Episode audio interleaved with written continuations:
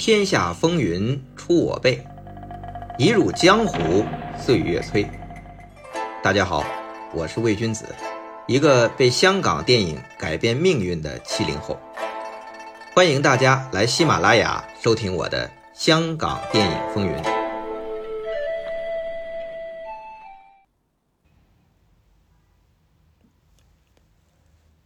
大导演罗维请动武侠名家古龙担任编剧，专门力捧自己公司签下的动作新星成龙。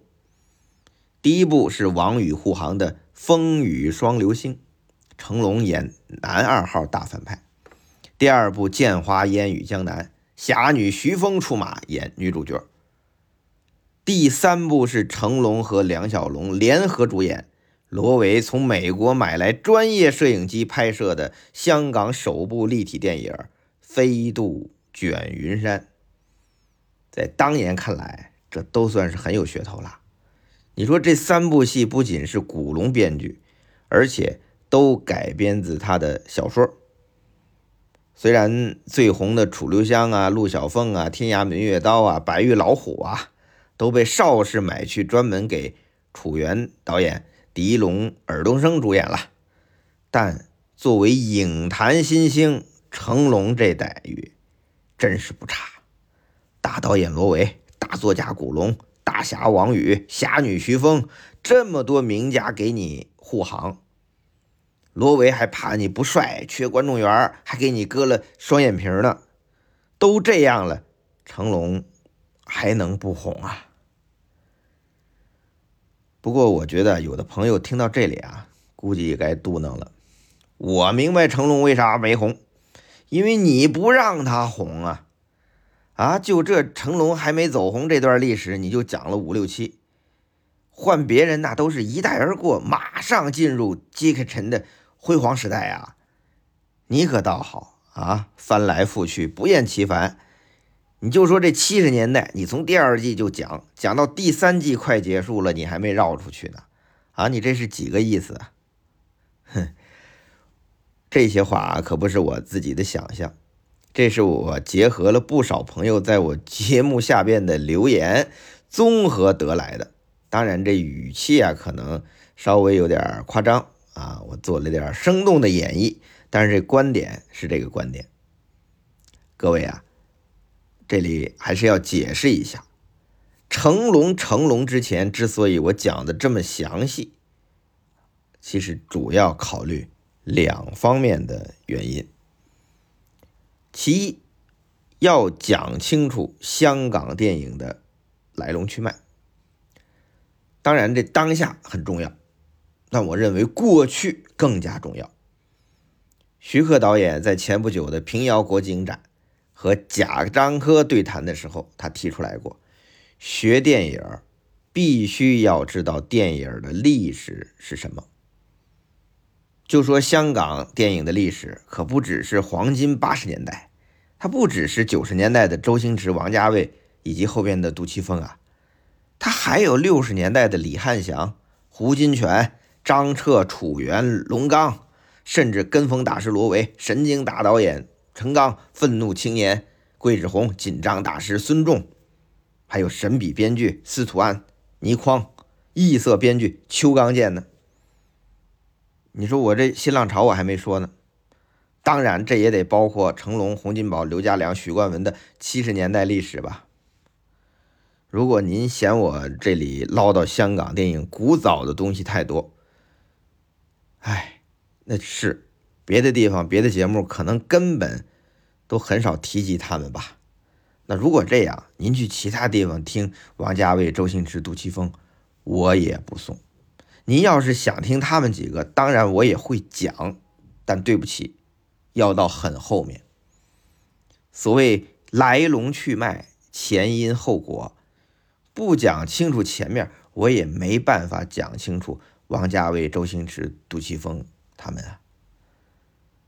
这也算敝帚自珍吧。讲香港电影的老历史是我的责任，我也不是太在乎流量。如果连我自己都觉得没意思了，那这个节目做不做都行。您说是不是这理儿啊？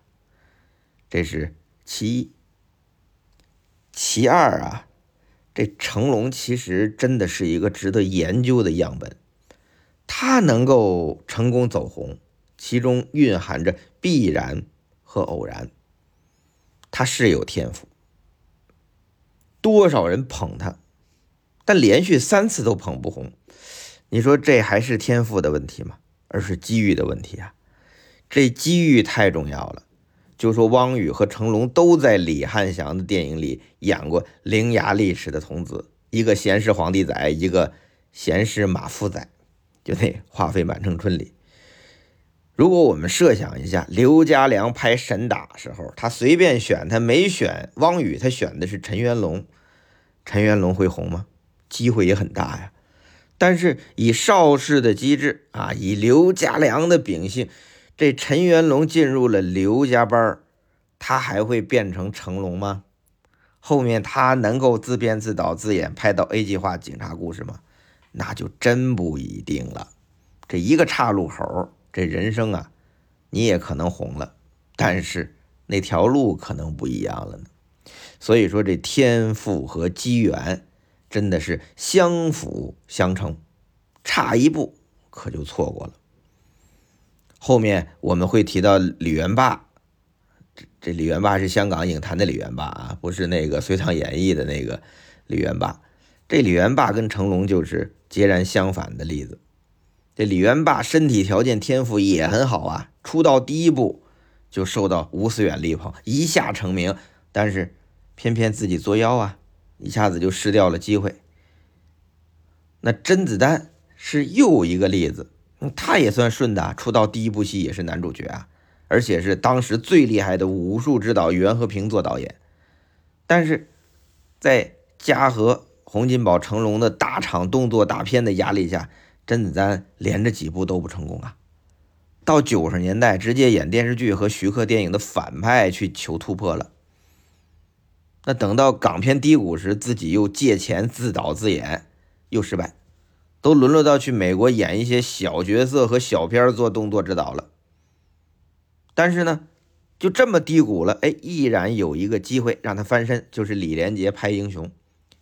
李连杰要求换掉和自己对打的长空，点名请甄子丹回来，这才有了后来甄子丹签约黄百鸣，拍出属于自己的。导火线和叶问大红大紫，我们熟悉的故事啊。可是这个时候，甄子丹已经五十左右岁了，典型的大器晚成。所以说，不管是成龙也好，李元霸也好，甄子丹也好，他们的资质、天赋、身体条件那么好，但演艺经历却不是都一帆风顺的。这其中的机缘。和偶然必然都蕴含着能否成功，或者说长久成功的轨迹。毕竟，失败是成功他妈呀！要深入了解成龙这位动作巨星，不能光看他成功的一面。他为什么这么好的条件，这么好的机遇都失败呢？那成龙，我们以前知道的。都是他拍完《醉拳》之后自导自演的一系列经典，这当然我们后边也会重点讲啊。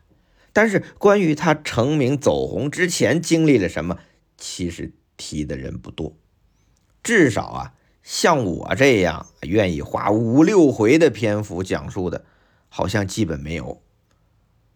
但经过我这几回的讲述，您起码知道了他签约。罗维之前已经失败过两次，一次是遇到不靠谱的公司，一次呢是遇到整个武行的低谷。两次他回到澳大利亚投奔父母，准备转行啊，他不干电影了。您想，如果是一个普通的年轻人，连续两次遭遇打击，估计啊就干脆放弃了。但成龙还是凭着他的热爱，抓住了第三次机会。如果连大导演罗维都不捧红我自己，您说这行吗？而且人家罗维还把什么王宇啊、徐峰啊、香港首部立体的噱头都用上了，还捧不红？那是不是就是你成龙自己的问题呢？我们当然不这么想啊，因为我们知道结果嘛，我们站在历史的未来嘛。但是当时的成龙已经这么想了。那么我们现在来看一下罗维、古龙联手的三部曲《风雨双流兄》《剑花烟雨江南》《飞渡卷云山》到底出了什么问题，导致票房扑街，没有捧红成龙呢？其实啊，也不难猜，主要还是戏路不合。成龙啊，是真的不太适合古装，而且是古龙小说里煞有介事说着云山雾罩的话的那种男主角。当然，他演反派也不咋地，他就不太适合古龙。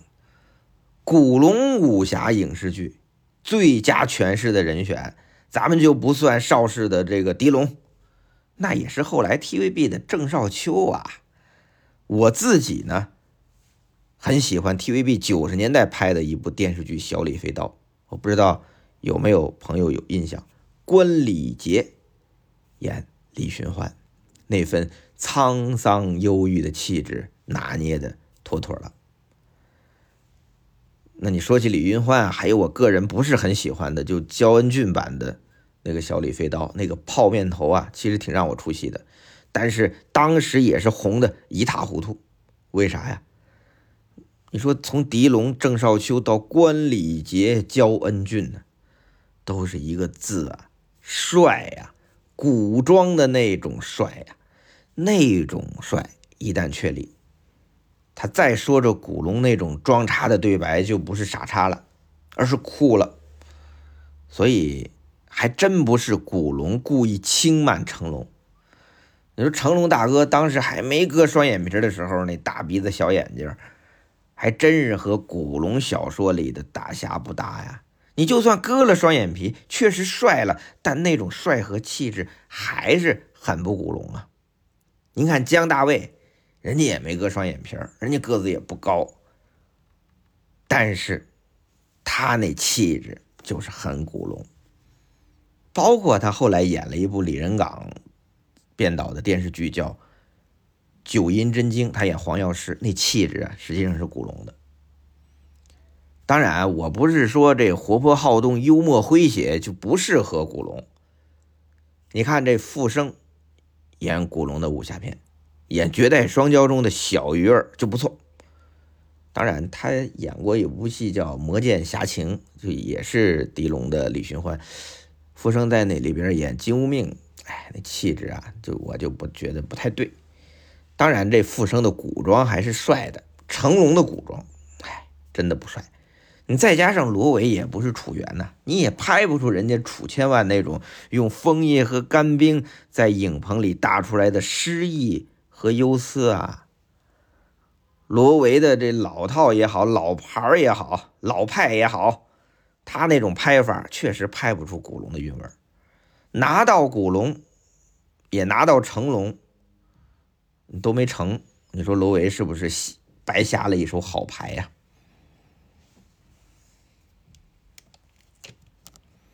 好了，我们数一下啊，除了罗维找古龙担任编剧和原著的这三部，还有之前拍的这《新精武门》和《少林木人像》。这罗维已经拍了五部啊捧成龙的电影了，你以为罗维停止了，并没有啊。在吴思远来借成龙之前，罗维又连拍了四部成龙主演的功夫片，《蛇鹤八部》《一招半式闯江湖》《拳经》和《龙拳》。客观来说呀，这四部功夫片还真不能说。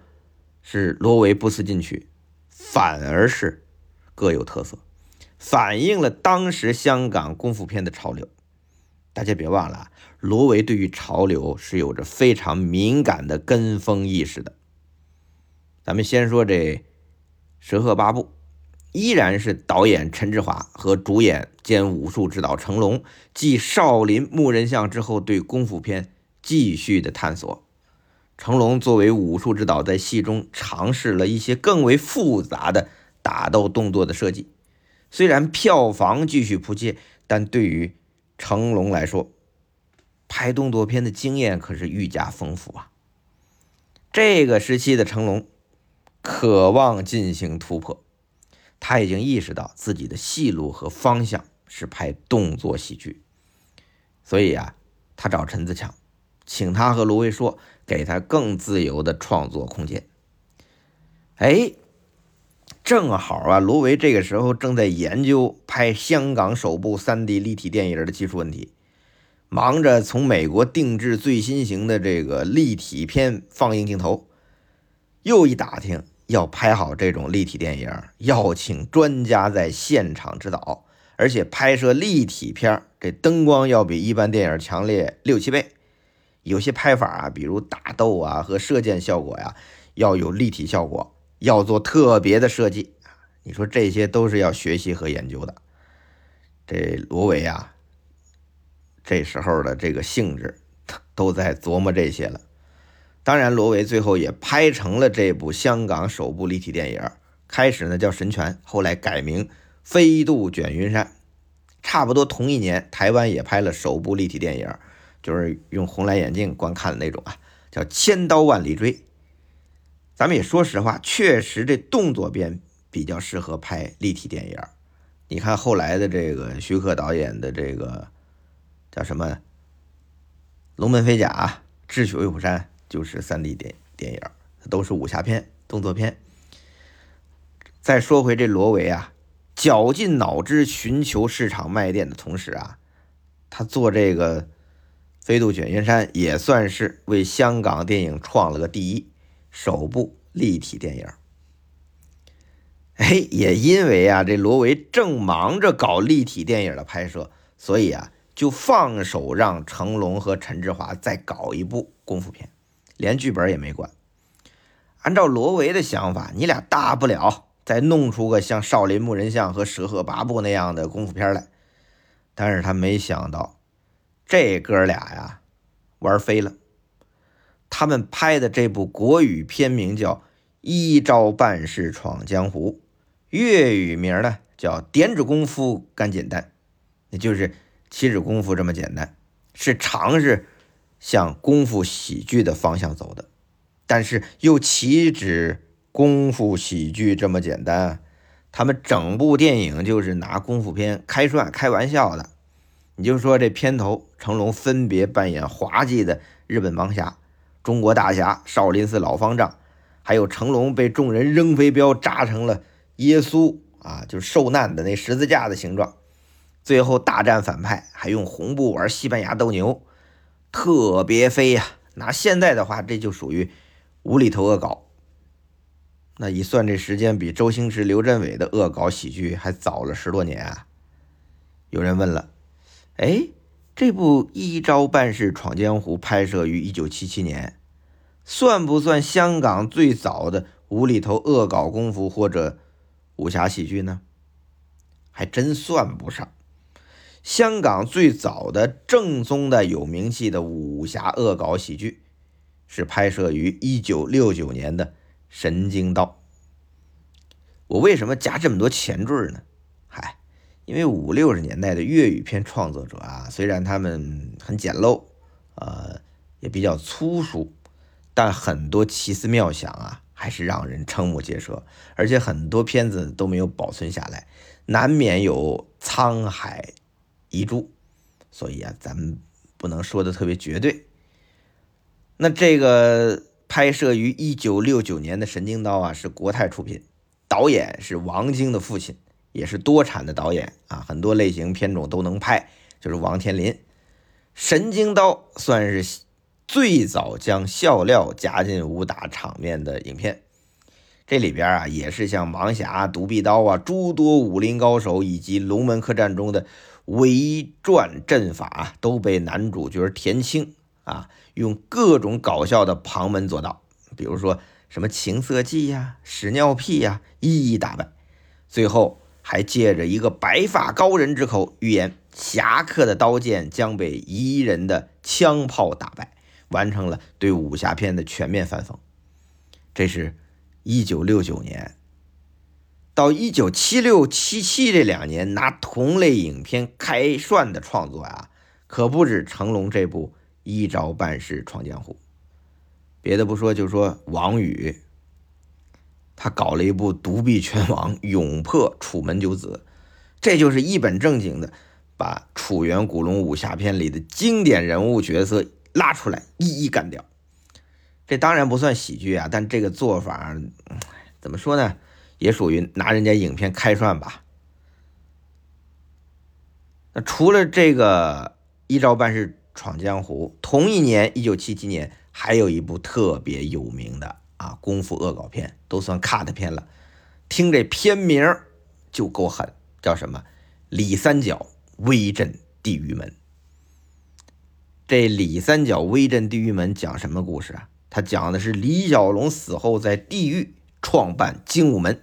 与独臂刀王为友，收大力水手为徒，迷倒以杨贵妃、艾曼妞为首的中外美女，打败滋事者都谁呢？零零七邦德、荒野大镖客、盲侠做头饰，大战阎王钟馗、木乃伊、吸血鬼、僵尸，然后重返人间。听这故事热闹吧？坦白说呀，只要你做过白日梦。我觉得你也可以编出比 《威震地狱门》李三角这更无聊、更无逻辑的剧情，但问题是你只是想想而已。你几十年前人家真的拍出来了，而且是梁小龙领衔主演啊，打斗场面也还可以看的，搞笑、情色，各种佐料还挺丰富。尽管当时港台电影的恶搞手段大多局限于拿中外电影经典角色开涮这一招。但是你眼睛看着啊，这青风侠、独臂刀啊、邦德、盲侠、大镖客，各个戏仿的惟妙惟肖，也足以令很多影迷倾倒啊。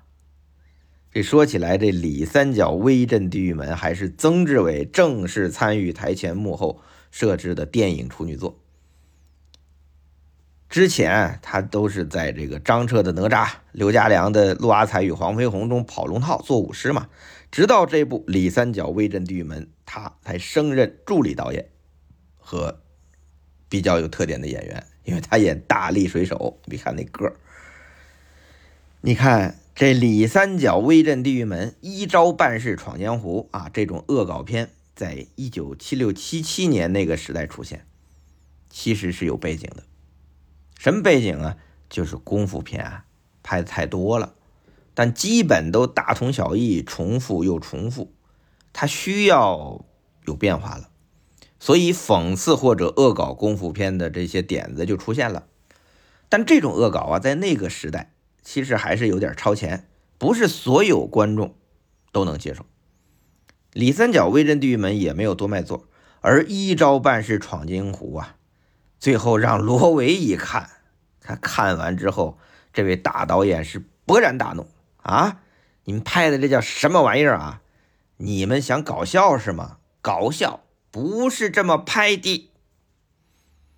罗维说完啊，就把这一招半式闯江湖给雪藏了，不上映。紧接着，他让成龙去拍前面说的那部香港首部立体电影《飞渡卷云山》。拍完啊，他就向成龙宣布：啊，我已经完成剧本了。我要亲自上手做导演，向你成龙还有观众展示一下什么叫功夫喜剧。那罗维啊要拍的这部功夫喜剧片名叫《拳经》，这是一个什么故事呢？这片子也神，这是一部结合少林功夫和鬼片的 洗脑剧。他说呀，这少林寺的藏经阁里有五个鬼啊，也不能叫鬼，五个拳精，分别是龙蛇虎鹤豹。正好成龙被师傅罚入藏经阁，与这五鬼啊，不，五个全精是不打不成交，学会了五行拳。然后啊，这成龙就发现师傅原来是江洋大盗啊，最后和师傅展开大战，你又打不过人家，于是五鬼相助。啊，帮成龙战胜师傅。哎呀，这个最后打的呀，其实也没用成龙打，而是那五个全精因为他们是隐身嘛，相当于用作弊手段赢的，所以啊也没有最终展现成龙的身手。反正吧，就这么一部这造型啊，实在是丑到爆的五鬼加少林功夫的闹剧。哎，按成龙自己的说法是，他是捏着鼻子拍完的。合着啊，这就是你罗大导演的幽默呀。说到这里啊，我也要提醒诸位，以罗维导演的性格，他不会无缘无故的拍一部功夫喜剧。那只是为了证明给成龙看什么叫做搞笑，不是，而是作为一代跟风大师，罗维是看到了功夫喜剧才是未来的潮流。咱必须说，罗维眼光还是独到的。你看，刘家良自打自己做导演，从拍《神打》开始，功夫就融入喜剧元素。到一九七七年，洪金宝拍《三德和尚与冲米六》，冲米六啊，这是接受网友的这个这个提示，我之前叫春米六啊，《三德和尚与冲米六》非常卖座，形势已经很明显了，所以成龙才有胆去拍《一招半式闯江湖》这种功夫讽刺喜剧啊，而罗维也是看到这一点才去拍《全经》。虽然拍的实在不咋地，但功夫喜剧确实是大势所趋。你这个时候，你看吴思远和袁和平不也正琢磨着要拍功夫喜剧呢吗？所以啊，这功夫喜剧大热虽然是从一九七八年的《醉拳》开始，但这之前刘家良与洪金宝已经在做了，连成龙和罗维都已经看到并尝试着在做了。不过呢，大家对于功夫喜剧的判断不同。罗维对成龙的一招半式闯江湖实在是看不上，所以将他束之高阁。直到几年后，成龙大红大紫，并与他分道扬镳，投奔嘉禾之后，罗维为了再赚一笔，才把这一招半式闯江湖发行放映。结果当然还是很受欢迎的。但在这个时期啊，罗维的观念也转变了。他支持曾志伟做导演，拍了《踢馆》和《贼赃》这两部姜大卫和徐少强主演的颇具无厘头风采的功夫喜剧，十分卖座。